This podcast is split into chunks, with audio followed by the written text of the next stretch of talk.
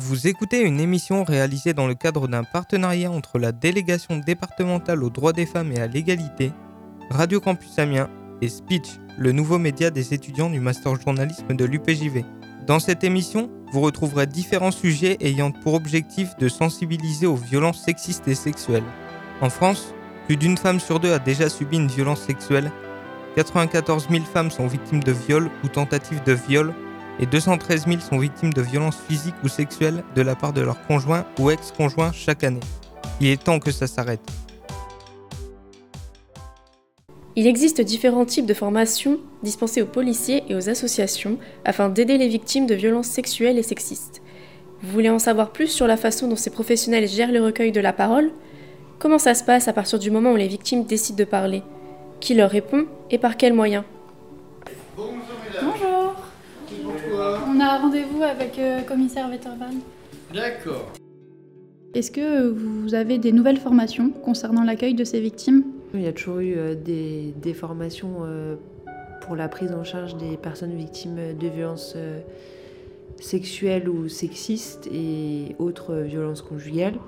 Depuis, on va dire, 2010, on a une accélération de la prise en compte et puis surtout une, une prise de conscience euh, que ce type de, phénomène, d'une part, était euh, particulièrement présent dans la société et qu'en plus, ça nécessitait une spécialité de la part d'un certain nombre d'acteurs, comme les policiers, à la fois sur le terrain, dehors, qui vont intervenir euh, dans les domiciles des personnes concernées, par exemple, et à la fois des personnes qui vont recueillir les plaintes.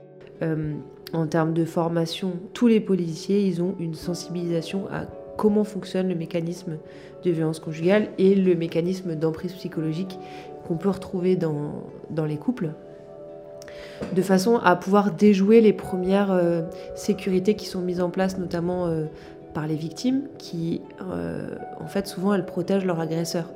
Sur les formations spécifiques, euh, notamment les enquêteurs en matière de violence conjugale, eux, ils ont un module supplémentaire à faire euh, pour aller plus loin.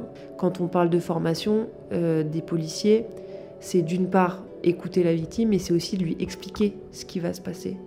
Parce que c'est souvent ça qui pêche et les victimes, elles elles comprennent pas dans quoi elles sont prises, comment ça fonctionne. Par rapport à, tous ces dispositifs d'accueil, euh, est-ce que vous, en avez pris connaissance pendant votre formation ou euh, essentiellement durant votre carrière? Moi, je suis sortie de formation en 2019, donc j'étais à l'école des commissaires entre 2017 et 2019. Donc c'était en plein dans la grande cause nationale de lutte contre les violences faites aux femmes.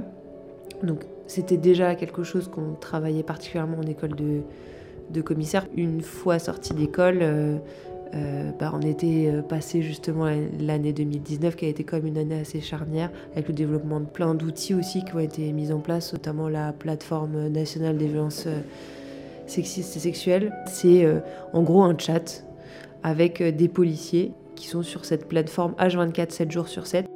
On a des formations qui reviennent, alors on a de la e-formation qu'on peut, se, qu'on peut faire euh, seul euh, depuis nos postes de travail. On a aussi euh, des formations qui nous sont réservées, soit avec des, avec des partenaires, soit exclusivement police. Et ça, c'est tout au long de la carrière. Et effectivement, on voit qu'il y en a peut-être encore plus aujourd'hui euh, qu'il y a 4-5 ans. Donc depuis quelque temps, il y a de nouvelles procédures en commissariat, notamment en ligne. Est-ce que vous pouvez nous en dire plus sur le cheminement de ces dispositifs? La, la prise en compte des- du numérique, c'est devenu indispensable, même pour la police. On est, on est sur les réseaux sociaux, sur Twitter, sur, euh, sur, euh, même sur TikTok. Euh, maintenant, c'est devenu un outil pour toucher un maximum de monde, et notamment les jeunes. Comment encourager les victimes à venir au commissariat? Avant le recueil et l'accueil, il y a comment elle va se diriger vers le commissariat. Euh, donc euh, effectivement, la plateforme, c'est un des moyens parce que euh, à partir du moment où euh, elle est rassurée sur ce qui va se passer, parce qu'il y a beaucoup de victimes qui disent Bah, moi je, je savais pas qu'on allait bien me recevoir ou j'avais un peu peur qu'on me reçoive pas bien. Mais il y a aussi l'accueil dans les locaux.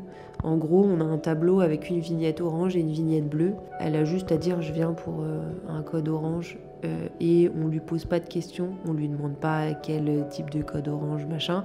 On sait que code orange égale attention, c'est du vif, des violences conjugales ou des violences sexuelles, et dans ce cas-là, on la prend à part. Est-ce que vous travaillez avec euh, d'autres services comme des associations? Qu'est-ce que vous pouvez faire avec ces associations-là pour juste aider au mieux les victimes? Ici à Amiens, il y a beaucoup d'associations. Donc on a Agène avec qui on est très proche, qui, qui s'occupe euh, aussi beaucoup du logement des, des, victimes de violences conjugales. On a euh, le CIDFF. Bonjour, vous avez rendez-vous avec Madame Jasco C'est ça, oui. Installez-vous. Merci. En tant qu'association spécialisée dans l'aide aux femmes victimes de violences, quelles sont vos procédures d'accueil? Est-ce qu'il y a un type d'accompagnement spécifique ou euh, un cheminement Le CIDFF de la Somme, on dispose de deux accueils de jour, donc un accueil de jour à Abbeville et un accueil de jour à Péronne, ce qui fait que du coup les victimes peuvent se présenter à n'importe quel moment euh, dans les bureaux. Donc euh, nous, on a, on a une équipe pluridisciplinaire qui va pouvoir répondre à des questions bah, particulières sur la situation. Est-ce que vous avez eu euh, des formations exprès pour, euh, pour accueillir ce genre de public? Toutes les personnes du CDFF ont une formation de base, par exemple une juriste, une conseillère euh, en insertion professionnelle. On a une, une psychologue aussi qui intervient. Donc elles ont toutes une formation métier, on va dire, de base. Et ensuite, c'est notre fédération nationale des CIDFF qui, bah, du coup, nous procure des formations, nous, des formations spécifiques sur les violences. Du coup, euh, toute personne qui le veut peut avoir ces formations-là. Quels sont selon vous les réflexes à adopter? Bah surtout euh, que vous soyez témoin ou victime, et j'insiste bien sur le fait d'être témoin, même si c'est un doute, contactez des structures, faites euh, parler, parce qu'il ne faut pas que les, victimes, que ce soit des hommes ou des femmes hein, qui soient victimes de violences, restent toutes seules dans leur coin et sans aide. Ça, c'est la pire chose qui puisse arriver. Venez dénoncer les faits, euh, dénoncer les faits aux forces de l'ordre. Et si vous n'êtes pas entendu ou si vous n'avez euh, pas envie d'aller euh, au, commissariat ou en gendarmerie, allez dans une association, peu importe laquelle, hein, allez dans une association et parlez-en. Vraiment, transmettez l'information pour que nous, on puisse prendre le relais. Le 8 mars marque la journée internationale des droits des femmes. Nous avons rencontré Elsa Cheminel et Guillaume Azevedo d'Acosta deux comédiens qui ont joué cette année une scène de violence conjugale. Un sujet assez compliqué à traiter. Ferme-la. Je te déteste. Dis-le que j'ai raison. Dis-le. T'es un malade. Dis-le que j'ai raison. Dis-le que t'es une folle alliée. Tu me fais mal. Arrête. Est-ce que tu peux nous reparler de ton rapport à la scène et aux violences conjugales justement comme... Au tout début, quand je l'ai commencé, ben, je l'ai pris vraiment, euh, ben, je l'ai lu et bah, on sentait déjà que c'était violent et euh, en fait, la scène, euh, ce qui se passe, c'est qu'au tout début, c'est la, fille qui, tape en premier et le mec euh, répond et il lui donne une claque également. Et ensuite, ils se battent entre eux et, avec toutes les provocations, le mec il vient étrangler la femme. Et on l'a fait 2, 3, 4, 5 fois. Et à force de la, faire, ça a dépassé le cadre du comédien. Ça m'a vraiment touché après personnellement dans ma vie. Et je me suis dit, bah, en fait, j'ai pas envie de ça. Et du coup, bah, on, s'est posé et on s'est demandé comment faire pour que ça aille mieux. On n'a pas forcément inversé la situation, mais on va dire que j'ai j'esquisse un geste à un moment, mais je le finis pas. Et euh, en fait, on s'est rendu compte que, ok, y a, par exemple, quand on met une claque, il y a l'impact, mais la violence commence euh, au moment où on lève la main, euh, tout court, en fait. Et je préférais montrer cette violence de, du geste qui amorçait, mais qui finit pas. Parce que, ouais, de taper la comédienne, moi, moi j'aimais pas. Par contre, moi, de me faire taper, ça me dérange pas, mais elle, ça la dérange aussi, je crois, de, de, me taper. Dans la première version de notre scène, là, on a gardé la gifle pour Guillaume, mais Guillaume me giflait aussi. Et euh, on s'est rendu compte que ça, ça ça nous mettait vraiment mal à l'aise bah, en moi, fait. Moi, je, ouais, je me sentais pas bien de le faire en fait. Genre, je, ouais, c'est, ouais, non, c'est, moi, ça me plaisait pas. C'est ce que je disais, c'est que ça débordait sur moi en fait. Euh, je, après, je, je vais pas aller dans cet extrême-là, mais j'avais du mal à me regarder dans la glace ou alors je culpabilisais. Genre, mm. euh, je pense que ça peut être une, peut-être une bonne chose ou alors peut-être que je fais pas assez bien mon métier de comédien, mais je sais pas, tu vois. Et donc, justement, pourquoi avoir euh, choisi une, une scène de violence conjugale en fait? Est-ce que c'est parce que expérience personnelle? Alors cette scène, on l'a choisie pour les concours. Enfin, elle me l'a proposé, je l'ai lu avec elle et j'ai accepté. Et euh, je pense que c'est une scène qui est parvenue à nous parce qu'en ce moment au théâtre, il y a beaucoup de, de, pièces en fait qui sont montées sur tout ce qui est violence conjugale. Euh, et donc, est-ce que ces genres de scènes pourraient servir de prévention Oui, enfin c'est sûr qu'il y a toujours cet aspect-là, mais en fait le problème c'est que le théâtre aujourd'hui il touche pas assez en tout le monde. Euh, on le voit en fait, il y a des écarts de, génération au théâtre. On va dire que les personnes qui ont entre 30 et 50 ans, on les voit beaucoup moins. Et, euh, et les jeunes qui viennent, c'est déjà souvent des jeunes qui sont dans le théâtre. Donc euh, ça sensibilise quoi qu'il arrive, mais pas assez en fait. Donc pour incarner une telle scène, ça demande une certaine préparation. Est-ce que tu as fait appel à des, personnes pour bien incarner le, rôle et pour aussi peut-être ne pas heurter euh, les gens qui ont été touchés euh, par des violences d'un point de vue personnel, moi j'ai jamais eu, j'ai jamais connu de violence conjugale. Non, en fait, je me suis pas du tout renseigné. C'est venu d'une scène. Euh, je parlais tout à l'heure. elle était venue au conservatoire pour justement qu'on fasse un stage sur sa pièce. Et c'est de là où en fait j'ai été confronté à la violence, mais par le biais du, théâtre en fait, qui m'a sensibilisé en fait sur cette violence et que c'était pas forcément que des coups donnés, ça peut être des paroles, euh, des, reproches sans cesse. Enfin voilà, c'est très psychologique. Moi, du coup, de mon côté, j'ai pas du tout essayé d'aller voir les, les, gens qui ont, connu, euh, qui ont connu ça, en fait. Il y en a, ils peuvent aimer, d'autres non, mais en fait, il y a un certain recul quand je vais le jouer. Euh, comment on se prépare un, un rôle comme ça? Est-ce que mentalement, y a, tu te fais tout un, tout un masque, entre guillemets? Enfin, comment, tu, comment tu fais pour... Parce que tu avais dit que ça t'avait touché quand même, et c'est normal. Mais euh, comment tu fais sur scène pour euh, faire abstraction en fait de tout ça? Bah, du coup, pour me préparer, bah, j'essaye déjà de rentrer dans le, dans le rôle, qui peut ne pas être super compliqué parce que c'est quelqu'un qui va taper une, femme, euh, c'est très, très éloigné de moi en fait. Donc, de ce point de vue-là, c'est assez facile. Donc, j'essaye de je me créer une, une haine ou alors un énervement. Le, théâtre, c'est réexpérimenter des choses. Donc, quand on l'a expérimenté une fois, deux fois, trois fois, après, on peut, si l'émotion vient pas, euh, la falsifier. Parce que plus avec le recul, quand on est euh, à la maison et qu'on débriefe tout seul, on se dit euh, ouais, c'est quand même chaud. du coup, ça nous fait réfléchir. C'est pour ça qu'on a changé le, ce qui se passe un peu dans la scène. Et quand tu dis que vous avez changé ce qui se passe dans la scène, c'est-à-dire La scène, c'est une femme qui veut se disputer avec un, un, homme, elle veut coucher avec lui et tout, et elle voit que lui, il a plus du tout envie, et euh, elle le provoque jusqu'à que l'énervement monte chez lui, monte chez lui, monte chez lui. Et euh, quand elle voit que ça marche vraiment pas, le dernier recours qu'elle trouve, c'est de le taper. Il se retient, il se retient, et elle le provoque. Et euh, ensuite, il, va la taper. Et, et, de là, ensuite, elle est contente parce que enfin, il répond à ses attentes. C'est-à-dire que elle, ce qu'elle voulait, c'était un contact, peu importe de quel type, et elle l'a. Et ça dérape parce que, ben, au final, il va jusqu'à l'étrangler. Et c'est là où elle lui dit arrête une première fois. Et une deuxième fois, elle lui dit d'arrêter parce qu'elle n'arrive plus à respirer. Moi, je le joue de manière à ce que, vu qu'il perd le contrôle, qu'on sente que c'est vraiment. Euh, il est sorti de lui, en fait. C'est toujours la même chose avec toi. Monsieur veut pas parler, monsieur est fatigué, monsieur s'enferme dans sa bulle, monsieur flotte au-dessus du monde. Qu'est-ce que tu racontes? Si tu veux le savoir, j'en peux plus de ton attitude. Tu m'énerves avec tes airs de pas comprendre ce que je raconte comme si tu tombais d'une autre planète. Tu penses que t'es au-dessus de moi Au-dessus de tout le monde Tu penses que t'es différent T'es pas différent. T'es juste un homme qui sue, qui ronfle et qui rote. Tu te prends pour un être exceptionnel qui regarde le monde et qui comprend tout. Et tant pis pour les autres qui lui demandent une petite chose. Ils ont juste à se débrouiller. Débrouille-toi, chérie, pour calmer la petite douleur que t'as dans le ventre. Débrouille-toi pour trouver un sens à ta vie. Moi, je suis fatiguée et de toute façon, je comprends rien à ton charabia. Et j'ai une grotte vide à l'intérieur de moi. Et si tu veux, je te fais une visite guidée. Tu vas voir, c'est immense et c'est noir et il fait froid. Tu ferais mieux de prendre une Hystérique. Pardon? T'es complètement hystérique. Les mots sortent de ta bouche comme l'eau des chutes Niagara. Ça s'arrête jamais. Jamais, jamais.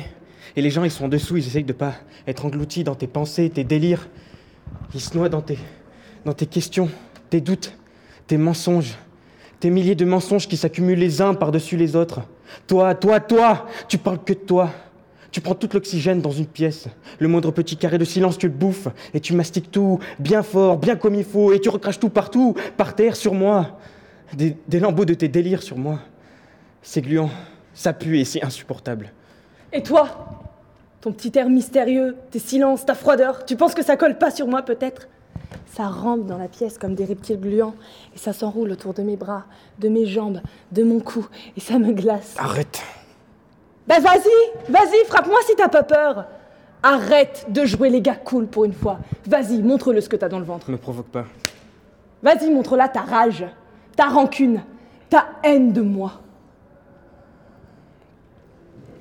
Et euh, justement, jouer une scène comme ça, ça a des répercussions un peu sur la vie personnelle, sur euh, comment on prend en compte euh, toute cette violence qui existe vraiment. Et, même pour le jeu, comment se sentir après, après jouer une telle scène. Quand on est comédien, du coup, ça part toujours forcément de nous, nos réactions, côté vraiment son partenaire. C'est intense quand on est dedans, mais quand on en sort, ça, enfin moi, ça m'a pas, ça me rend triste pour les gens à qui cette situation arrive vraiment, parce que malheureusement, il y a vraiment des couples qui, qui ont besoin de cette violence pour euh, se sentir bien, et euh, des, des personnes qui sont euh, battues mais qui l'ont pas demandé non plus. C'est quand même dur de dire que cette réalité-là existe dans la vraie vie. Nous, là, on se dit que c'est une scène, ça n'a pas de répercussions sur nous, mais, mais ça existe dans la vie, quoi. Quand j'ai abordé la scène, en fait, je me suis pas posé la question est-ce que ça arrive, est-ce que ça arrive pas. euh, Je me suis pas dit est-ce que je suis légitime, légitime ou non et tout. Mm. On est des comédiens et surtout au théâtre, je pense que on n'a pas besoin d'avoir vécu quelque chose euh, pour le jouer. Dans la version qu'on a présentée, C'est Jean et Béatrice de Carole Fréchette. je me sens beaucoup mieux quand on la termine euh, et ensuite euh, je perds le contrôle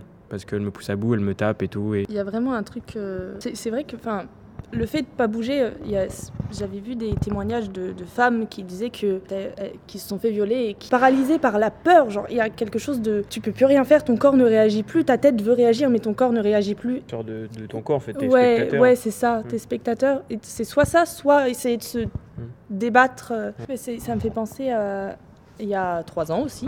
Du coup, on a travaillé le Tartuffe avec euh, une scène du Tartuffe euh, avec euh, une professeure de Molière. Et en fait, elle nous l'a fait travailler en trois versions. C'est-à-dire que tu avais une version tragique, une version comique et une version hyper trash. On voyait bien la différence entre la version hyper comique où tu rigoles et puis juste après, tu avais la version tragique et tu fais Oh, Mm. c'est un viol en fait. Ouais. Et, et en fait, c'est ça où les enjeux sont toujours là, Ouais. mais le comique, des fois, il peut complètement amener Ah, ah, c'est drôle, mais en fait, c'est ce qui est horrible, c'est qu'en fait, c'est un C'est pas viol. si en fait. drôle que ça, les propos. Ouais. Dans le théâtre, on a tendance à. Alors, euh, dans les pièces ou dans les mises en scène, est-ce qu'on a tendance à banaliser un petit peu ces violences Ou, ou alors, euh, c'est, est-ce que c'est plutôt. On les voit plutôt comme quelque chose de comique? Est-ce qu'on arrive quand même à montrer euh, l'horreur de la scène ou le tragique? Enfin, De votre point de vue de comédien, vous voyez ça comment en fait? Tu peux toujours montrer l'horreur de la scène, même si c'est comique. Euh, le théâtre, c'est aussi fait pour dénoncer justement ces choses-là. Et quelqu'un qui va rire à ça va peut-être finalement se rendre compte que, ah, mais en fait, ce qu'il a dit, c'était pas si drôle. Parce que vraiment, le théâtre, ça dénonce, quoi. C'est, enfin, moi, je pars de ce principe-là que c'est politique et que du coup, ça a besoin de dénoncer les choses, euh, de dire, ben, vous voyez ça, c'est pas terrible. Ok, ça sensibilise, mais le problème, c'est que je trouve que ben, les personnalités qui vont aller voir le théâtre euh, sont déjà sensibilisées et euh, il y a une vague de, de pièces euh, justement sur les violences conjugales, Ouais. mais des fois, c'est trop, en fait, on en a marre de voir ça. En fait, les programmations, elles sont souvent euh, ben, ciblées sur toute une année sur un même, euh, sujet, ouais. même sujet. Et, et des fois, euh, c'est amené un peu maladroitement. On s'est dit, ouais, la personne, elle a créé ça peut-être parce que c'est. faut surfer sur la vague et tout. C'est vrai que là, en ce moment, enfin ces dernières années, il y a beaucoup, beaucoup, beaucoup de textes sur les violences conjugales, mais je pense que c'est aussi parce que les langues, elles se délient et que maintenant, on ose dire, ben, il y a une femme qui est morte, il y a tant de femmes qui sont mortes. Enfin, Les violences d'aujourd'hui sont complètement différentes. En fait, comme tu dis, les langues se délient. Ouais. Donc, euh, ce qui, on a l'impression, par exemple, il y a 10 ans, ah, bah, c'est rien, c'était pas une violence. Bah, aujourd'hui, peut-être que Ouais. des hommes ou des femmes peuvent prendre conscience qu'elles ont subi des violences ou que les hommes ont subi ou ont fait subir euh, des, des- des violences. ne serait-ce que la question du consentement. Oui, oui. À l'époque, euh, euh, quelqu'un qui, enfin, c'est bête, mais quelqu'un qui t'embrassait entre guillemets par surprise, même si tu le drôle, voulais ouais. pas, c'est pas un, un truc. Alors que maintenant, tu vas te dire, ah mais non, en fait, c'est une agression. Ouais. Ouais, je pense que c'est juste parce que ben, les mentalités ont, ont changé, les langues se délient et, et on en parle normal. beaucoup du coup maintenant. Enfin, En France, on recense au moins 11 femmes tuées par leur conjoint ou ex-conjoint depuis 2023.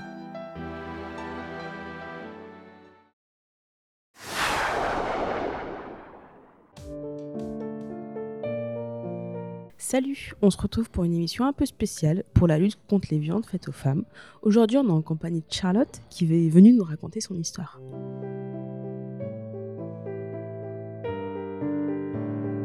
En un seul mot, quelle est la chose qui t'a le plus marqué, impacté dans cette histoire? Euh, je dirais que c'est la solitude parce que c'est ce qui a finalement été le plus dur à vivre quand tout ça, t'est- tout ça est arrivé. Est-ce que tu peux nous raconter un peu cette histoire? Euh, à ce moment-là, j'avais 16 ans et lui, il en avait 21. On s'est rencontrés via un ami commun lors d'un fast time, tout bête. on s'entendait super bien et en fait, ils ont fait en sorte qu'on se rencontre par la suite. Ça a tout de suite matché, on s'entendait super bien et on a fini par se mettre en, en couple. Euh, on se voyait beaucoup au départ euh, tous les week-ends, je dirais, même en semaine quand j'avais euh, des heures de libre dans les journées ou même après les cours. Et à tel point qu'en fait, avec le temps, il est devenu ami avec mes amis. Ils se suivaient tous sur les réseaux, ils discutaient même entre eux, donc on avait vraiment fait un bon groupe d'amis. Et enfin, moi, je voyais pas forcément de problème à ce qu'il parle à mes amis. Je trouvais ça même cool puisque il s'intégrait vachement bien dans mon cercle d'amis. Et du coup, comment, tout ça a dégénéré tu me dis qu'il était ami avec tes amis, euh, enfin, il s'intégrait dans ton groupe d'amis? Bah, même si en fait ça se passait bien dans notre relation, avec le temps, il a fini par euh, commencer à me faire des remarques. S'il voyait qu'il y avait une notification sur mon téléphone avec un nom de garçon, euh, j'avais directement des remarques, j'y échappais jamais. Il venait à la sortie des cours pour voir avec qui j'étais, quand je passais le portail du lycée. Il m'envoyait des messages pour savoir avec qui j'étais, où j'étais, ce que je faisais. C'était vraiment très intrusif. Et euh, quand il en avait la possibilité, il venait vérifier, mais toujours en amenant la façon, enfin, de façon à, à ce que ça perturbe personne. Du style, il proposait de venir me faire un bisou, euh, proposait de venir me récupérer pour ensuite qu'on aille chez lui passer la soirée. Euh, et je, même moi, je me disais pas que euh, ça pouvait être bizarre en fait à ce moment-là. Et si jamais j'avais le malheur de refuser, bah, il finissait par s'énerver contre moi, bien sûr. Et euh, en fait, un jour, il y a une fille qu'on connaissait vaguement qui a vécu une rupture difficile. Euh, et mon ex a décidé à ce moment-là qu'il voulait être là pour elle et pour lui remonter le moral. Et euh, même si on se connaissait pas plus que ça à ce moment-là, après je peux comprendre, s'il décide d'être là pour des gens, je trouvais ça correct. Et de fil en aiguille, finalement, ils se sont rapprochés. Ils me parlaient de, leur relation, ils me disaient tout ce qu'en fait ils se racontaient l'un et l'autre, et ils se vantaient même du fait qu'elle se confiait super facilement à lui. Euh, ils, se voyaient, aussi quand j'étais pas là. Et si j'avais le malheur de lui dire que euh, je trouvais qu'ils étaient un peu trop proches, euh, bah, directement ça partait en dispute. Il me disait que j'étais folle de penser ça, que c'était pas normal, que je devais lui faire confiance, que j'étais une personne horrible de, de le soupçonner de faire une telle chose. Et donc, donc ça finissait très vite à dégénérer régulièrement. Ah oui, donc c'était vraiment un jeu pour lui, quoi. Oui, voilà, c'est ça. Et c'était, euh, on le voyait dans sa façon de parler, que ça l'amusait en fait la situation, euh, que ce soit une fille qui lui parle super facilement, il se sentait vraiment fier de réussir à faire ce genre de choses. Et, euh, moi, dans, d'un autre sens, en fait, j'étais bah, un peu jeune et naïve. hein. J'avais l'impression que je me faisais, je me disais que je me faisais des films, qu'il fallait que je lui fasse confiance, que je devais faire des efforts. Je me voyais la face jusqu'à ce que de petites choses me fassent prendre conscience qu'il me trompait finalement avec elle. Donc avec le temps, j'ai- je me suis rendu compte qu'il me cachait son téléphone, alors qu'avant, il me demandait euh, de faire des recherches dessus quand il n'avait pas les mains libres. Euh, il voulait plus que je m'approche non plus de son téléphone, il le retournait toujours, le gardait de plus en plus dans ses poches. Euh, et un jour, il l'a oublié de le retourner euh, sur la table, et la fille en question lui a envoyé un message avec des cœurs, chose que mon ex ne faisait vraiment jamais. Euh, Il y a eu beaucoup de petites choses qui m'ont fait prendre conscience que ça n'allait plus et qu'il y avait quelque chose de, bizarre dans cette histoire. Et euh, en parallèle de tout ça, mon- de mon côté, j'avais tout le temps droit donc toujours à des réflexions de sa part. Il continuait de me rabaisser et il me disait en rigolant aussi que ça l'amusait de faire euh, du détournement de mineurs avec moi. Et il me disait que j'étais pas jolie et que j'avais de la chance euh, de que lui ne fasse pas attention à mon physique. Et comme bah, j'avais 16 ans, j'avais aucune confiance en moi, j'étais super introvertie et timide, euh, je me faisais totalement marcher dessus et je me laissais faire et c'était n'importe quoi en fait finalement. On peut dire là que tu étais sous son emprise carrément. Et comment tu as réussi à te libérer de cette emprise? Bah, après neuf mois, j'ai fini par avoir la force de partir. Je voulais plus attendre et laisser les choses empirer. J'étais déjà à bout, en fait. Euh, et euh, c'est à ce moment-là que finalement le pire a commencé quand j'ai décidé que je voulais le quitter. Il a décidé que s'il pouvait pas m'avoir, il préfère encore que je reste seule, mais vraiment seule. Euh, sans personne et à partir de ce moment-là il a commencé à manipuler tout notre entourage que ce soit sa famille ses amis mais aussi avec euh, mes amis et ma famille. Il a réussi pour certains et ça, dans un sens ça m'a quand même permis de me rendre compte qui étaient mes vrais amis. Mais euh, il leur a dit des choses affreuses euh, que j'aurais fait des choses euh, vraiment enfin voilà, euh, que j'aurais fait des choses euh, vraiment particulières, euh, que je le trompais, que je l'aurais frappé, que je l'aurais insulté et que je le quittais aussi pour aller avec quelqu'un d'autre, et j'en passe. Il y avait pas mal de, choses de ce genre. On va peut-être pas s'étaler sur le sujet. Mais, mais ouais, donc ça a été finalement là, que la descente aux enfers a commencé. Mmh. Du coup, il, il avait aussi une emprise sur ta famille, sur tes proches. Tu te sentais seule, j'imagine. Donc, quel a été ton sentiment face à tout ça? Bah, oui, vraiment seule en fait. J'ai eu l'impression que tout mon monde s'écroulait puisque tout le monde me tournait de dos, ou en tout cas une très grande partie de mes proches. Encore à ce jour, ma mère pense que je mentais à l'époque et que je mens toujours parce que pour elle, son beau-fils, il était vraiment adorable avec elle et en fait, elle n'imaginait pas euh, faire ça. Donc, euh, même encore à ce jour, elle a du mal à me croire sur le sujet. Donc, euh, c'est vrai que je dirais que la solitude, quand on se sent presque trahi par sa propre famille, c'est vraiment la première chose qui ressort de tout ça, quoi. Et euh, concrètement, euh, comment ça s'est passé euh, quand tu l'as quitté? Bah, après l'avoir quitté, en fait, il a commencé à harceler mes deux meilleurs amis, presque les deux seuls amis d'ailleurs qui me restaient à ce moment-là. il, donc, il les a harcelés pour qu'elles lui disent quand je sortais, avec qui, où est-ce que j'allais, avec qui je parlais aussi, et si je me rapprochais de garçons. Il avait demandé à voir mon emploi du temps, et il a, comme ça, il pouvait savoir dans quel cours j'étais à quel moment, parce que je rappelle, il était plus vieux que moi, il avait fini les études et moi j'y étais toujours, j'étais au lycée. Euh, il avait aussi gardé euh, contact avec ma mère. Il lui euh, demandait de me convaincre de revenir. il a transmis des, un nombre incalculable de, incalculable de lettres à ma meilleure amie dans l'espoir qu'elle me les donne, mais jamais j'ai voulu les voir, je lui ai dit de les jeter, donc j'ai jamais vu tout ça. Euh, il venait aussi m'attendre à la sortie de mon lycée pour me montrer qu'il était toujours là et qu'il me surveillait. Euh, il faut savoir que bah, pendant toute cette période, ou qui a bien dû durer entre 3 et 4 mois après la rupture, euh, et pendant tout ce temps où il harcelait et il harcelait mes proches, il s'était mis officiellement en couple avec la fille avec qui il me trompait et qui m'a fait partir. Je me suis vraiment rendu compte à ce moment-là qu'il jouait sur deux tableaux. Officiellement, il était avec l'autre fille et puis dans son dos, il continuait à me dire qu'il voulait que je revienne, que j'étais la femme de sa vie et il continuait d'harceler ma famille. Donc c'est vraiment qu'il y avait un problème finalement. Euh, et j'aurais aimé à ce moment-là euh, pouvoir me sentir en fait finalement plus accompagnée et soutenue. Euh, parce que même si mes deux amis ont été géniales, j'aurais aimé pouvoir compter sur une, personne qui était totalement extérieure à la situation, euh, qui aurait été juste là pour me rassurer et puis me guider, parce que j'étais qu'une gamine, j'avais 16 ans, euh, et des gamines entre elles qui se disent que ça va aller, ça n'a pas le même impact qu'un adulte. Donc c'est vrai que finalement, oui, c'est pour ça que je disais au tout début, la solitude, ça a vraiment été la chose qui m'a le plus marqué dans cette histoire. Alors je sais pas si tu savais, mais au sein de l'université de Picardie Jules Verne, il y a une cellule qui a été ouverte spécialement pour les personnes victimes de violences sexistes et sexuelles, pour qu'elles puissent tout simplement parler de leur histoire à des psychologues. Est-ce que toi, dans ton histoire, dans ton vécu, ça aurait pu t'aider? Bah, c'est vrai qu'un tel dispositif, c'est vraiment important pour moi parce que l'ayant vécu moi-même, je me dis que euh, ça peut toujours aider, qu'on peut toujours se sentir soutenu et accompagné. Et c'est vrai que des fois, c'est bien plus simple de parler à un professionnel et à quelqu'un qui est totalement extérieur à, ses, à son cercle proche euh, de connaissances. Et c'est vrai que euh, bah, les violences faites aux femmes, ça peut commencer à n'importe quel âge, que ce soit au lycée, au collège aussi, ou même après dans les études supérieures. Donc je trouve ça vraiment bien qu'ils aient mis ça en place déjà à l'UPJV.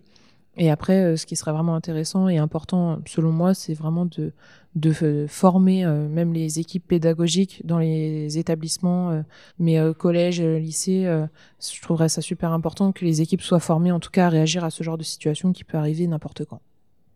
Bah, merci Charlotte à toi pour ton témoignage qui peut aider de nombreuses filles qui sont peut-être dans le même cas que toi. Merci à toi, Kaïsa, de m'avoir reçu. C'est vrai que c'est libérateur de pouvoir parler de toute cette histoire et de pouvoir finalement tourner la page une bonne fois pour toutes et passer à autre chose.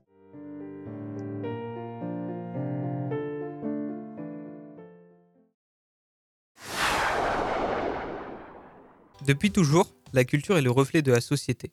Le cinéma, la musique, la littérature, l'art, autant de moyens de véhiculer des messages, parfois bons, parfois mauvais.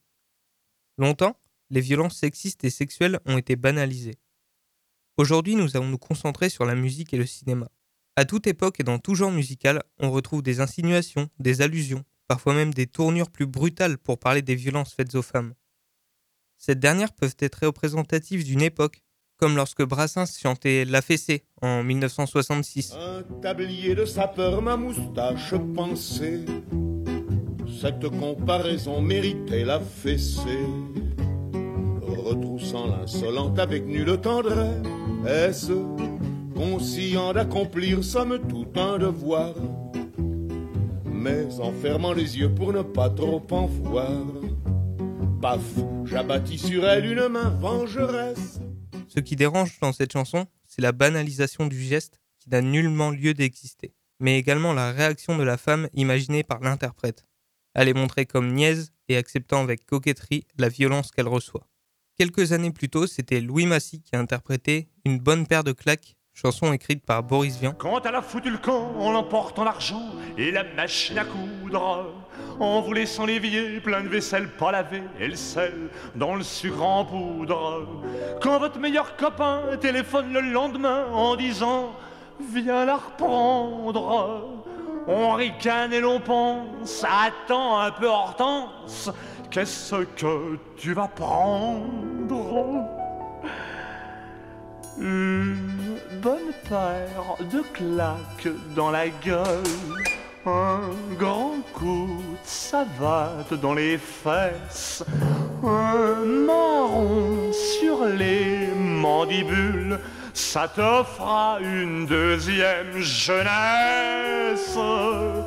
Une bonne paire de claques dans la gueule, un direct au creux de l'estomac, les orteils coincés sous une molle, un coup de pompe en plein tagada. Tu t'ennuyais dans ma petite chambre, tu soupirais, tu voulais du nouveau. Dorénavant, de janvier à décembre, compte sur moi pour t'offrir un gogo. Une bonne paire de claques dans la gueule, et ça me consolera, ma chérie, des soirées où tu manœuvrais le rouleau à pâtisserie. Tu t'en souviens du rouleau à pâtisserie? Eh ben tiens donc et vilaine Toi qui abusais de mon cas Des propos crus, des clichés qui ne passent plus, une violence insoutenable cachée sous une bonne humeur malsaine. Cette même bonne humeur, on la retrouve en 2013 avec le tube Blurred Lines de Robin Thicke en feat avec T.I. et Pharrell Williams. Plus de 900 millions de vues sur YouTube.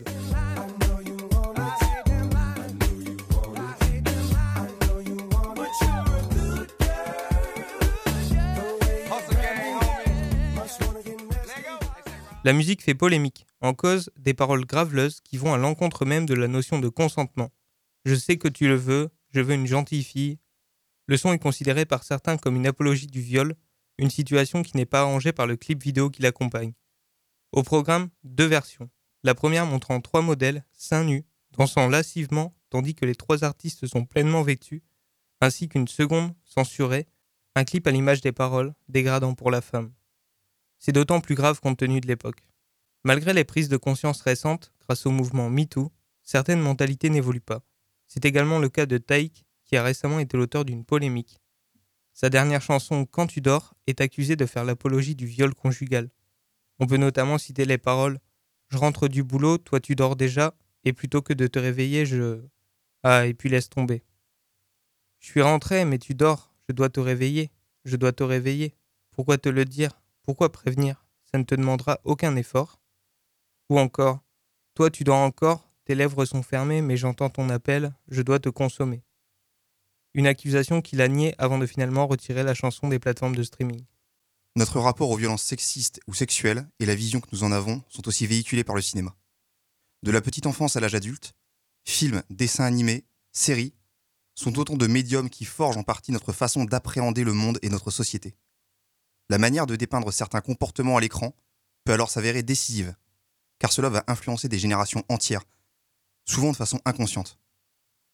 Lorsqu'une grande figure du cinéma est iconisée, servant de héros, de modèle à un grand nombre de spectateurs qui vont leur reproduire certaines de ses attitudes, il est important de veiller sur l'image qu'il va véhiculer.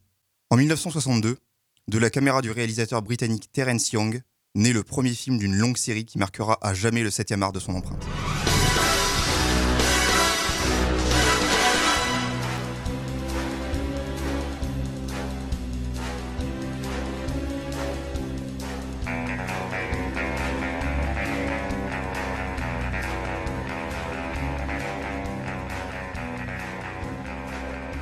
Et dès sa première apparition, son protagoniste est considéré comme l'un des plus grands héros de l'histoire du cinéma.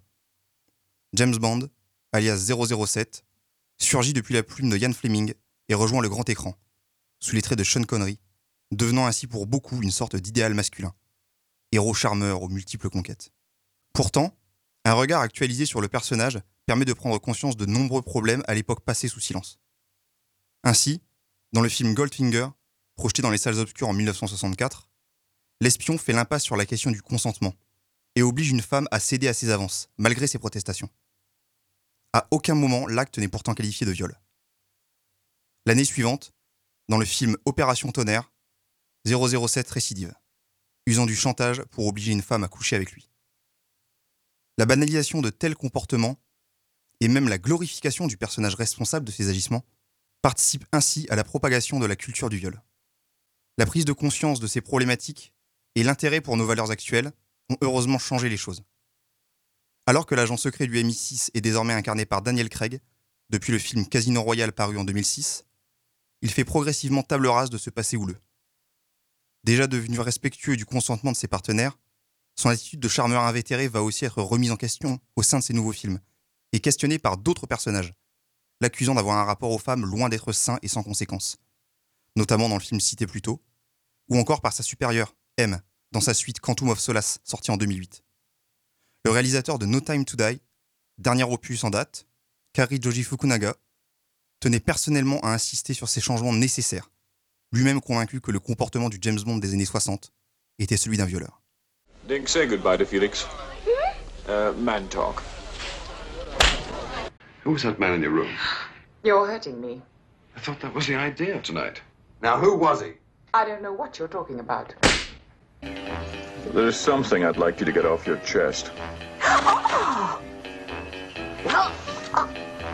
Where is Ernst Stavro Blofeld? Speak up, darling, I can't hear you. Mais heureusement, de plus en plus d'artistes commencent à parler de ces comportements inadmissibles et par le biais de leur musique en font la prévention. On peut citer la jeune rappeuse Tila qui sortait Balance ton port en 2018. Combien de fois, combien de femmes, combien ont succombé aux frappes du mal et son culte, ouais. Sois innocente et pure, loin de leurs rêves obscurs. T'as du talent, c'est sûr. Donc ferme-la et.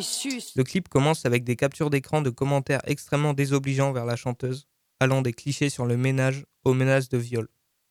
Un an plus tard, c'est la chanteuse Angèle qui prend la parole avec Balance ton quoi, véritable succès avec 110 millions de vues sur YouTube. Ils parlent tous comme des animaux, de toutes les chattes, ça parle mal. 2018, je sais pas ce qu'il faut, mais je suis plus qu'un animal. J'ai vu que le rap est à la mode et qu'il mange mieux quand il est sale. Bah faudrait peut-être casser les codes, une fille qui l'ouvre, ce serait normal.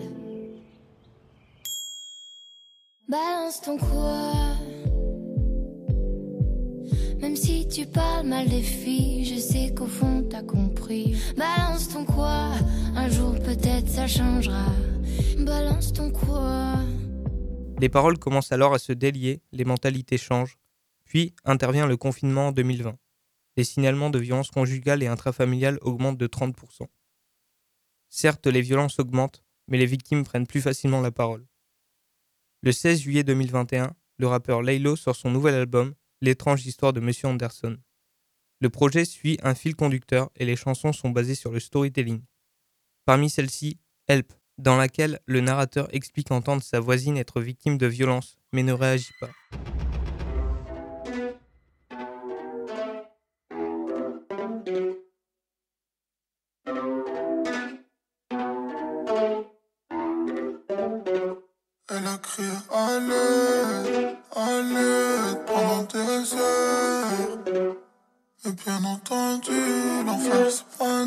L'enfer c'est les. L'enfer c'est les autres. La porte à côté. Là où y a toujours beaucoup de bruit, mais très peu de public. On y fait des concerts. Où l'on chante des chansons, personne ne m'entend. Des chansons pour célébrer la mauvaise entente qui font peur aux enfants. Dans la nuit, c'est le bruit des assiettes qui fait l'harmonie. Une chanteuse anonyme qui crie son spleen. À un moment donné, elle s'écroule sur le sol, mais personne n'applaudit. Arrivé sur scène comme Dalida. Putain, c'est triste. Elle a crié à l'aide, à l'aide pendant des heures.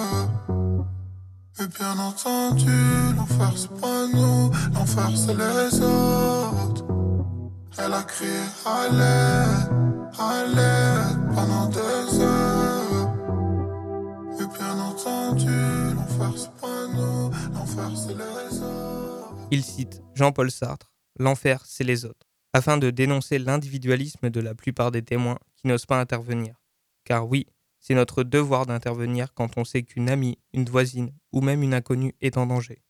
Appelez le 17 ou bien le 3919, mais ne restez pas sans rien faire. Certes, la culture permet de prendre la parole, mais ça ne suffit pas. 145. C'est le nombre de femmes mortes sous les coups de leur conjoint pour l'année 2022, d'après nous-toutes.org. Nous sommes alors aujourd'hui avec l'adjudant-chef Damien Charon pour le média Speech et Radio Campus Amiens pour comprendre comment se déroulent les opérations pour venir en aide aux victimes de violences conjugales. Vous êtes responsable de la maison de confiance et de protection des familles de la Somme.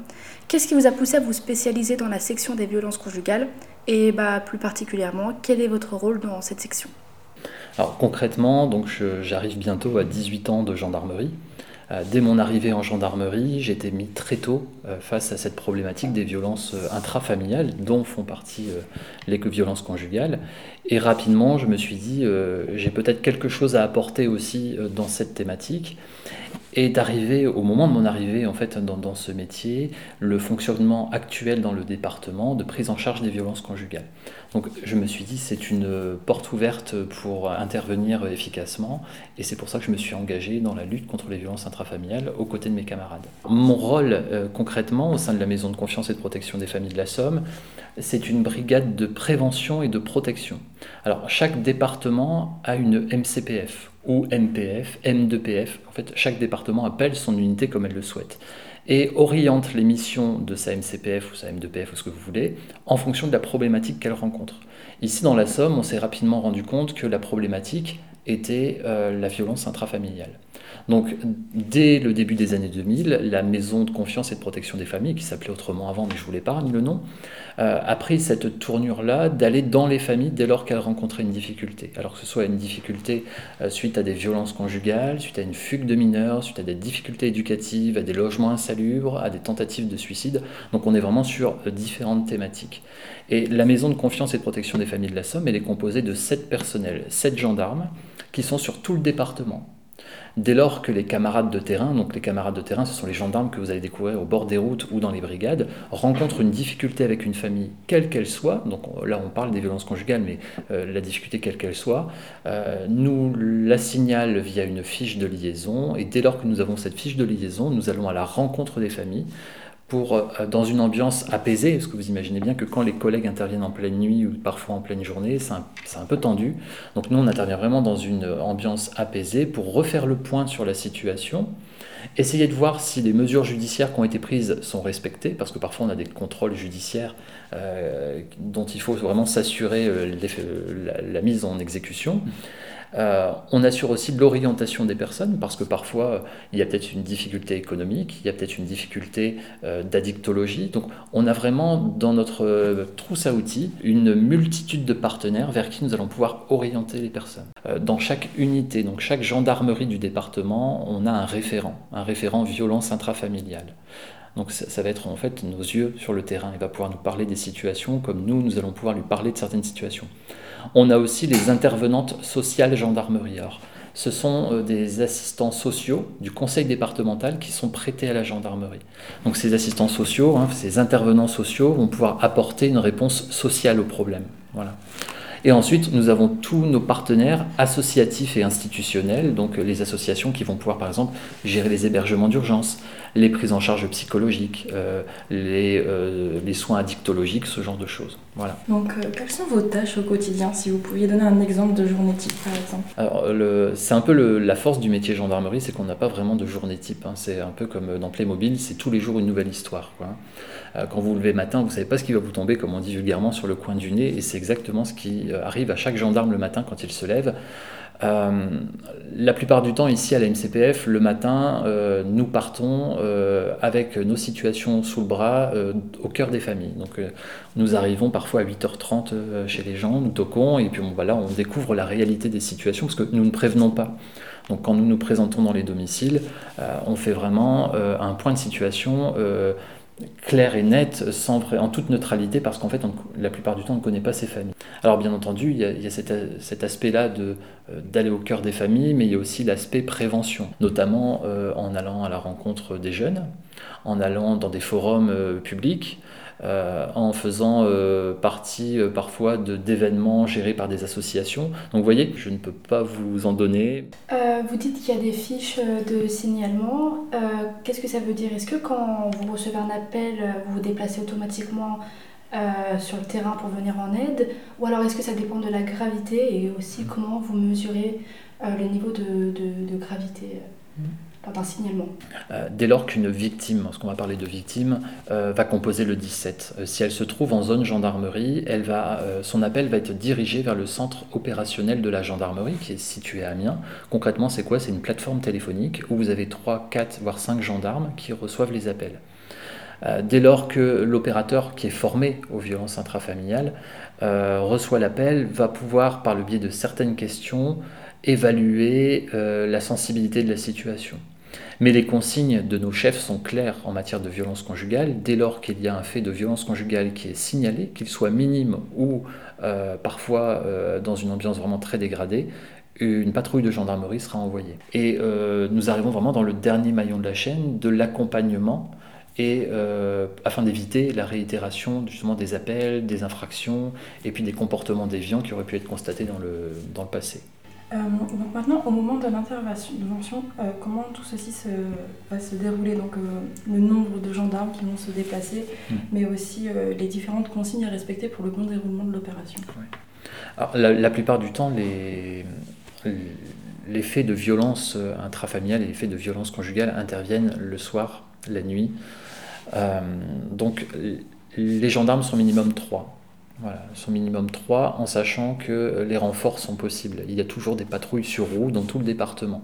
Donc au niveau du centre opérationnel que je vous évoquais tout à l'heure, ils ont concrètement une, une carte de géolocalisation des véhicules et arriveront à orienter des patrouilles pour venir en aide aux camarades éventuellement en difficulté. Et lorsque vous parlez justement des consignes qui pourraient être données aux camarades pour que euh, l'intervention se passe bien, la première consigne, c'est avant tout la sécurité. Et comment ça se passe une fois arrivé sur le terrain? Comment vous arrivez à, gérer la situation, si j'ai envie de dire, et, euh, comment se passe l'opération pour vraiment venir en aide mmh. à la victime? Est-ce que vous avez déjà été confronté à une situation compliquée? Euh, Concrètement, quand on arrive sur une intervention, la première chose à faire, c'est de euh, comprendre ce qu'il se passe. vous imaginez, on intervient dans des ambiances dégradées, c'est ce que je disais tout à l'heure, où parfois il y a des cris, il y a des enfants, il y a du sang. Enfin, vous voyez, voilà, je vous dresse peut-être un tableau très noir, mais c'est la réalité de ce qu'on appelle nous le terrain. Euh, dès lors que l'on intervient, la première chose à faire avant de commencer à agir, c'est de comprendre ce qu'il se passe, en toute sécurité, comme je disais tout à l'heure. Donc dès lors que les premiers éléments auront, visuels auront été recueillis, euh, les protagonistes vont être séparés. Donc le mis en cause sera séparé de la victime pour avoir la version de chacun. Et ensuite, les constatations vont concrètement commencer dès lors que l'on va commencer à discuter avec les personnes. Euh, bah, peut-être que le mis en cause est fortement alcoolisé, peut-être qu'il avait une arme à la main lorsque l'on est arrivé, euh, peut-être que la maison est retournée, peut-être que la victime présente déjà des hématomes, peut-être que les enfants sont prostrés dans un coin de la maison, ou au contraire sont complètement euh, normaux face à la situation parce qu'ils ont tellement l'habitude de voir ça par exemple. Donc vous voyez, chaque situation est vraiment différente, mais l'enquêteur, le gendarme intervenant qui va arriver sur les lieux va se saisir de tout ce qu'il se passe pour évaluer la situation. Dans le but, et ça c'est réellement le but de chaque intervention en gendarmerie, c'est de protéger la population, que ce soit le mis en cause de lui-même, parce qu'un mis en cause peut être virulent envers lui-même, aussi bien envers la victime ou les autres personnes présentes, et protéger aussi euh, la victime. Et euh, vous voyez, quand on parlait de l'intervention de la maison de confiance et de protection des familles tout à l'heure, euh, notre unité sert également à ça, c'est réexpliquer. Voilà, on va réexpliquer la loi, on va réexpliquer pourquoi les collègues sont intervenus. Pourquoi, par exemple, un truc tout bête, hein, ça peut arriver, parfois les gens nous disent Oui, mais pourquoi les gendarmes sont rentrés avec une arme à la main? Mais oui, que ça peut être choquant pour les gens, mais on leur explique ben, il y avait un danger potentiel parce qu'on savait que monsieur était armé dans la maison. Est-ce que vous avez euh, une opération qui vous a marqué euh, au cours de votre carrière? Alors euh, oui, en fait, ce sont des personnes qui vont vous marquer dans une carrière. C'est vrai que vous croisez des gens qui vont vous marquer, euh, et puis ensuite bah, l'histoire va, marquer aussi. Euh, là, si je pouvais, en ce moment, là, si vous me parlez de ça, moi je pense, alors on est loin de la situation de violence conjugale comme on pourrait l'entendre. C'est un couple, un d'octogénaires qui, est en retraite hein, dans une petite campagne, enfin dans un petit village, voilà. Et en fait, le couple ne se supporte plus. Et lorsque vous vous rendez à domicile, vous vous rendez compte que ces gens ont travaillé toute leur vie, mais vraiment toute leur vie. Ils ont une magnifique maison, mais ils ne s'entendent plus. Et en fait, ils se sont isolés de tout le monde. Et euh, quelque chose qui m'a choqué dans ce que la dame a, dit avant qu'on parte, elle me dit, vous savez, maintenant, il ne me reste plus qu'à attendre la mort voilà, vous dites, bah, cette personne a travaillé toute sa vie et au final, vous voyez euh, ce qu'elle attend. C'est pas une, une, de mes interventions les plus choquantes parce qu'il y en aurait d'autres. Hein, un père de famille qui décide de se tuer avec ses enfants. Euh, enfin, il y en a plein dans une carrière qui marque. Quand on parle de violence conjugale, on parle aussi de féminicide et donc de récidive. Mm. Euh, comment on peut aussi expliquer le fait qu'il y ait des féminicides en raison du fait que la, la victime n'a jamais été la victime n'a jamais été euh, secourue euh, à temps. Hmm. Parfois, on entend des cas euh, que la femme a, déjà signalé plusieurs fois hmm. une, bah, sa situation et elle n'a jamais été secourue. Comment, comment on peut expliquer ça? Tout est mis en place, mais sincèrement, tout est mis en place pour éviter la réitération des infractions. Je vous parlais, donc vous voyez, la gendarmerie mise même sur une unité particulière, la maison de confiance et de protection des familles, pour s'assurer que tout se passe bien après la judiciarisation. Euh, il y a toutes les associations qui sont là aussi en soutien. Mais dès lors qu'une victime fait le choix de retourner voir son ancien bourreau, euh, malheureusement, on ne peut pas faire grand-chose. Après, euh, derrière votre question, je, sens et j'entends, que parfois on entend dire oui, mais la justice, elle n'a pas fait son travail, etc. je ne suis pas juge, mais je sais, parce qu'on fait partie des commissions violences intrafamiliales et autres, qu'il y a la loi et que euh, la loi doit, doit, être respectée, mais aussi les juges font aussi en fonction de la loi. Et il y a des choses qui ne peuvent pas être faites. Eh bien, merci pour toutes ces informations. La citation de Kofi Annan, ancien secrétaire général des Nations Unies, conclut ce podcast. La violence à l'égard des femmes est peut-être la violation des droits de l'homme la plus honteuse et peut-être la plus répandue. N'oubliez pas que si vous êtes victime de violences conjugales ou intrafamiliales, plusieurs numéros sont à votre disposition. Vous pouvez composer le 3919, le 3018 ou plus généralement le 17. Vous n'êtes pas seul. C'est une victime qui, euh, qui, a connu son bourreau, parce que concrètement c'était son bourreau, elle a connu son bourreau très tôt. Elle n'a connu que lui. Donc pour elle, euh, l'amour qu'elle vivait était pour elle un amour euh, sain et serein mais c'était tout à fait une autre histoire. Nous sommes avec euh, l'adjudant en chef Damien Charon pour évoquer le suivi et l'accompagnement des violences faites aux femmes à l'occasion de la semaine des droits de la femme. Et on voulait savoir, vous, au sein de ce podcast, quel est votre rôle au sein de la maison de confiance et de protection des familles de la Somme? Alors, je suis euh, le commandant de la Maison de confiance et de protection des familles de la Somme. Euh, c'est une unité chargée de prévention et de protection de toute la population samarienne contre toutes les formes de violence, notamment les violences intrafamiliales, soit les violences conjugales. Euh, concrètement, mon rôle au sein de la maison de confiance et de protection des familles, ça va être d'orchestrer la visite des familles en difficulté. Quand une famille euh, a une difficulté, quelle qu'elle soit, et lorsque cette difficulté arrive aux oreilles de la gendarmerie, que ce soit par le biais d'une plainte, par le biais d'une intervention de la gendarmerie ou par le biais d'un simple renseignement d'un partenaire, la maison de confiance et de protection des familles va être saisie. Dès lors qu'elle sera saisie, elle se transportera sur les lieux pour faire un point de situation avec les familles, euh, comme on dit souvent dans une ambiance apaisée, où ce sera un petit peu plus posé, il y aura moins de chahut, et essayer d'orienter les personnes utilement, de rappeler la loi aux mises en cause par exemple, de s'assurer que les mesures judiciaires ont été respectées et sont respectées, et euh, aussi d'assurer un suivi des situations les plus euh, sensibles. Alors, on n'est pas tout seul. Hein. Euh, la Maison de confiance et de protection des familles agit aussi avec des intervenantes sociales gendarmerie. Ce sont euh, six intervenantes qui sont prêtées par le conseil départemental et qui œuvrent dans les brigades de gendarmerie pour apporter la réponse sociale aux difficultés du public samarien. Quelles mesures consacrez-vous à la victime une fois qu'elle a déposé sa plainte?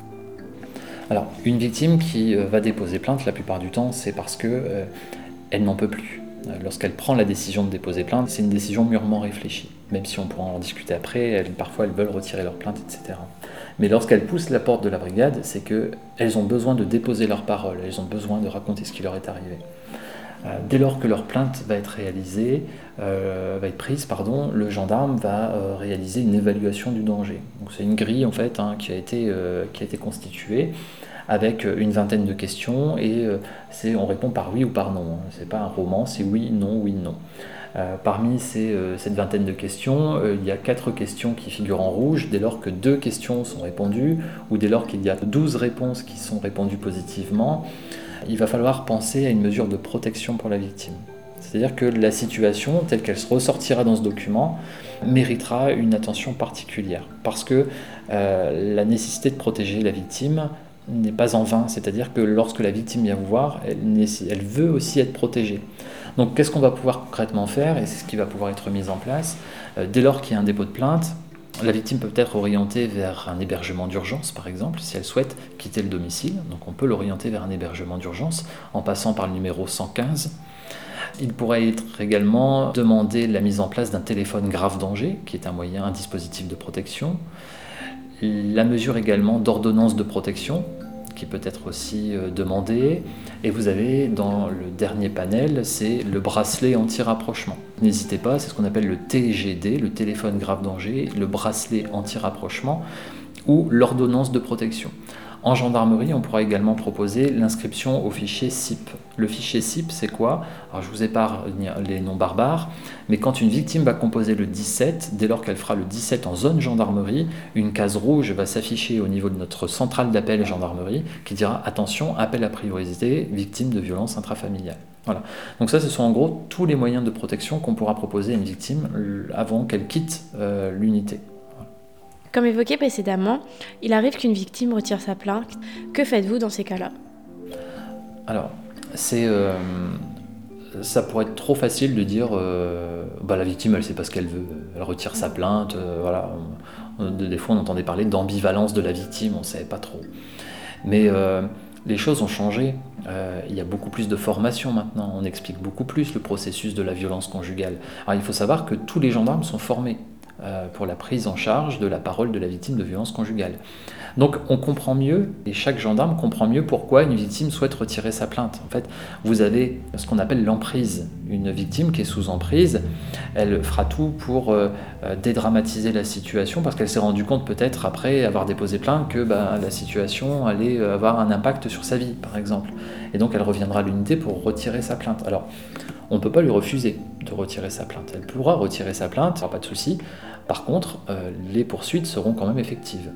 Encore une fois, le procureur de la République peut poursuivre un mise en cause de violence conjugale avec ou sans plainte. Mais voilà, les victimes, certaines victimes ont besoin de retirer leur plainte parce que bah, voilà, on est encore sous cette forme d'emprise, on est parfois encore dans cette forme d'amour sincère aussi, où on se dit bah, je ne veux pas lui nuire. Euh, peut-être que j'ai été trop loin en déposer plainte, en, en déposant plainte, pardon. Derrière ce retrait de plainte, euh, il y a toujours l'accompagnement.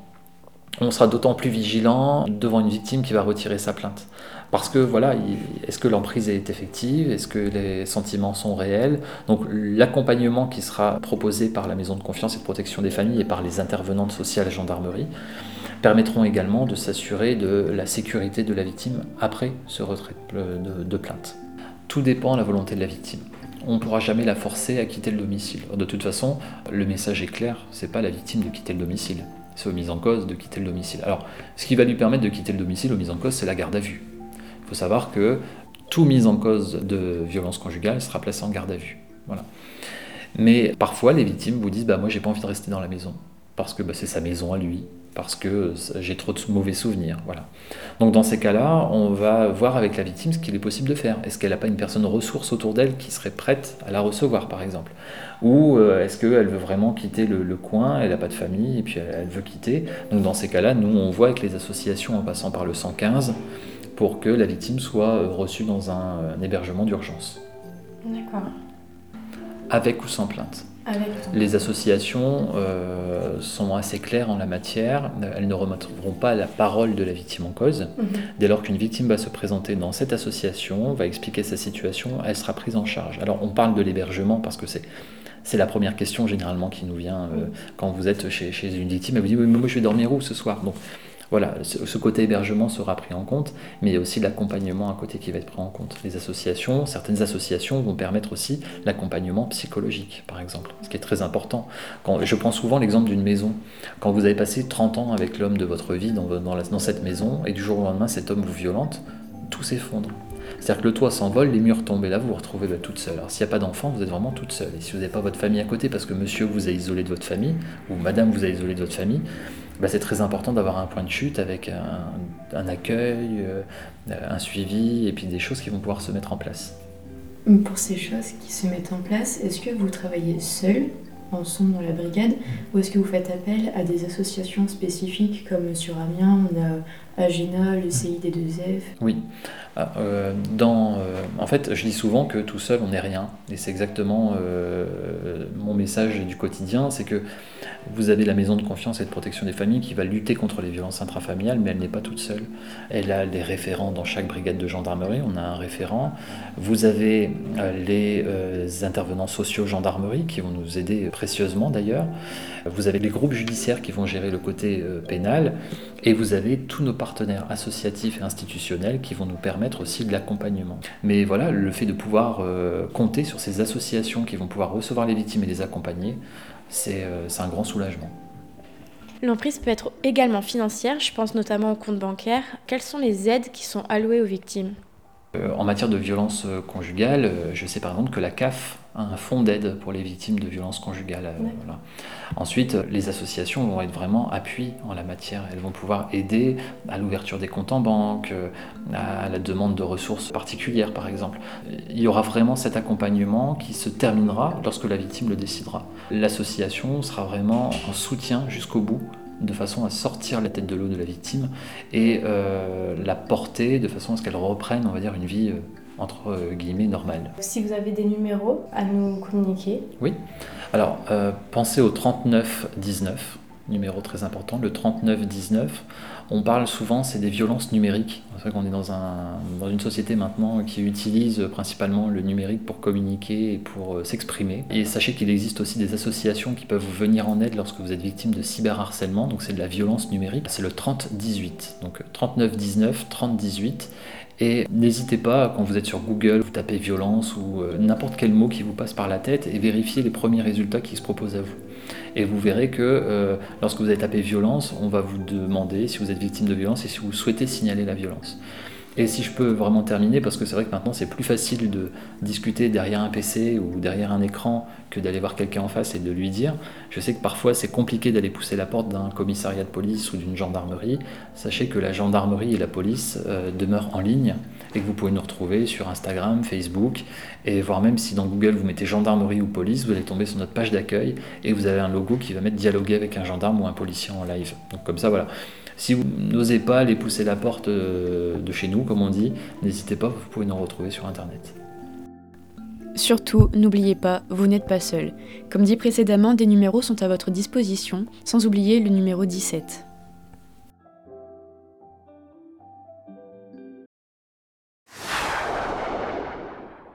« 12. Ce chiffre ne vous dit encore rien. Pourtant, 12 féminicides ont été commis en France depuis le début de l'année. Selon l'organisme Nous Toutes, c'est en moyenne un féminicide tous les deux jours. Comment se reconstruire après des agressions sexistes et sexuelles? Qui est là pour aider les victimes à regagner confiance en elles? Pourrait-elle aimer quelqu'un et s'aimer elle-même à nouveau? Pour répondre à nos questions, nous avons rencontré la directrice du CIDFF de la Somme. Donc, je suis Claire Diascorn, directrice du CIDFF de la Somme, donc le Centre d'information sur les droits des femmes et des familles de la Somme. On a quatre pôles d'intervention. Le premier pôle, c'est l'accès au droit. Donc, on a des juristes qui vont répondre à n'importe quelle question de droit. Le deuxième pôle, c'est un pôle de lutte contre les violences faites aux femmes. Le troisième pôle est du coup un pôle sur l'insertion professionnelle où on accompagne uniquement des femmes. Et enfin, le quatrième pôle, le droit à la santé pour les femmes, avec des actions, euh, notamment le, le 8 mars, nous allons faire une conférence euh, à Abbeville sur euh, la cardiologie, comment prendre soin de son cœur et en particulier pour les femmes qui ne prennent pas assez euh, soin d'elles au niveau euh, médical. On a les accueils de jour donc sur Abbeville et sur Péronne qui nous permettent d'accueillir les femmes directement euh, dans nos locaux. On n'a pas de service d'hébergement. Quand il y a besoin, on peut travailler avec Agena ou avec le 115. Après, toutes les femmes victimes de violences n'ont pas non plus besoin d'un hébergement en urgence. Elles ont parfois de la famille, etc. Et du coup, dans ce cas-là, on a des dispositifs pour effectivement les aider, leur développer des enveloppes financières pour, qu'elles puissent prendre un billet de train, prendre un taxi ou, même une nuit à l'hôtel pour qu'elles soient euh, se réfugier le temps de, rebondir vers de la famille, vers des amis, vers un logement où elles se sentiront en sécurité. Pour la reconstruction des femmes victimes de violences, nous, vraiment, le but du CIDFF, euh, pas que pour les femmes victimes de violences, en règle générale, c'est vraiment de faire en sorte que la femme aille vers son autonomie une femme victime de violence, du coup, c'est effectivement de tout reconstruire avec elle. Mais après, ça peut être des femmes qui ne euh, sont pas forcément victimes de violence, mais qui n'ont pas, euh, pas eu euh, ce, travail d'autonomie qui a été fait. On va commencer par des suivis psychologiques avec une psychologue qui intervient chez nous. Ensuite, on a un suivi, comme je vous ai dit, en insertion professionnelle qui va vraiment aussi permettre de s'autonomiser financièrement. Mais on va aussi travailler pour, pour les freins à l'emploi et ça va être, bah, par exemple, travailler sur les moyens de garde, travailler sur le, logement, sur la mobilité. Ça peut être aussi des des personnes qui n'ont pas leur papier français, donc travailler sur ça pour, euh, pour accéder à l'emploi. Mais du coup, on va lever différentes barrières qui bloquent l'autonomie, typiquement euh, la mobilité, typiquement euh, la garde d'enfants, et en levant ces freins, on va leur permettre du coup d'accéder à l'emploi et on n'aura pas levé que la barrière financière, mais aussi toutes les autres barrières qui empêchaient d'aller vers l'autonomie. On considère que chaque cas est vraiment différent et donc on va faire un accompagnement dans un premier temps individuel. Après, on a des, des groupes de, de, travail, par exemple sur le numérique, ou qui, qui, vont pouvoir se faire. Ce sera une partie du parcours individuel. Une personne sur laquelle on va travailler sur son parcours professionnel, bah, au départ, on va devoir travailler avec elle sur euh, ses envies, ses besoins. Donc ça, on va le faire de façon euh, individuelle. Mais peut-être qu'on va se rendre compte qu'elle a un problème d'estime de soi. Du coup, on va faire un atelier collectif estime de soi. Et ensuite, euh, bah, peut-être qu'on va se rendre compte que bah, faut qu'elle fasse son CV parce qu'elle est prête là à aller à l'emploi, mais qu'elle a un grand manque de compétences au niveau numérique et on va lui faire intégrer le travail collectif autour du numérique. Pour euh, les rendez-vous psychologiques, c'est bien sûr, on les force pas, hein, c'est sur la bonne volonté des personnes. On leur propose l'accompagnement psychologique. Donc quand elles sont suivies par, une, par la psychologue, elles l'ont choisi, elles l'ont désiré. Du coup, la parole est libre du fait qu'elle soit déjà motivée par, euh, par le suivi psychologique. Euh, quand euh, une personne ne vient pas spécialement pour des violences, elle n'a pas spécialement envie d'en parler et qu'elle vient pour une toute autre thématique, mais nous, on, se rend bien compte qu'il y a un problème, bah là, c'est tout un travail de confiance, de, de lui faire comprendre que ce qu'elle vit, c'est pas forcément la norme et que c'est pas forcément légal, qu'on n'a pas le droit de taper sur les, sur les gens, même si c'est notre mari, et lui faire prendre conscience que qu'elle nous dit être pas grave ou de sa faute ou, finalement qu'une qu'une gifle et que c'était pas euh, c'était pas voulu que des choses comme ça euh, c'est des choses qui sont punissables par la loi et que du coup faut qu'elle réagisse et que et que c'est pas une c'est pas anecdotique ce qui s'est passé et que ça a du poids et que ça va avoir euh, des impacts sur sur sa vie privée mais pas que. Le tout ça va vraiment être de mettre déjà la personne en confiance et de savoir doser à quel moment elle est prête aussi à se livrer et de surtout pas euh, abandonner la personne. C'est-à-dire peut-être qu'elle n'est pas prête le lundi, peut-être qu'elle sera pas prête euh, le mardi, peut-être qu'il va falloir attendre un mois, deux mois, mais euh, c'est de rester présent à côté d'elle et puis le jour où elle se rend compte ou qu'elle a envie de se lâcher parce que différents, ateliers font que c'est le bon moment, et ben d'être là à côté d'elle et de pouvoir recueillir sa parole et du coup pouvoir la soutenir à ce moment-là. On est joignable au 03 22 22 01 94 et euh, sur les différents réseaux sociaux. N'hésitez pas à nous contacter pour tout renseignement, euh, on est toujours disponible, donc euh, vraiment, n'hésitez pas à appeler, il n'y a aucun souci. Nous concluons notre podcast en rappelant qu'il existe des numéros gratuits d'écoute, d'information et d'orientation. Le numéro d'urgence SOS Viol, c'est le 0800 05 95 95. Ce numéro est destiné aux femmes victimes de viol, d'agressions sexuelles, à leur entourage et aux professionnels concernés. Vous venez d'écouter une émission réalisée dans le cadre d'un partenariat entre la délégation départementale aux droits des femmes et à l'égalité, Radio Campus Amiens et Speech, le nouveau média des étudiants du master journalisme de l'UPJV. Ensemble, libérons la parole et stoppons les violences. Il est temps que ça s'arrête.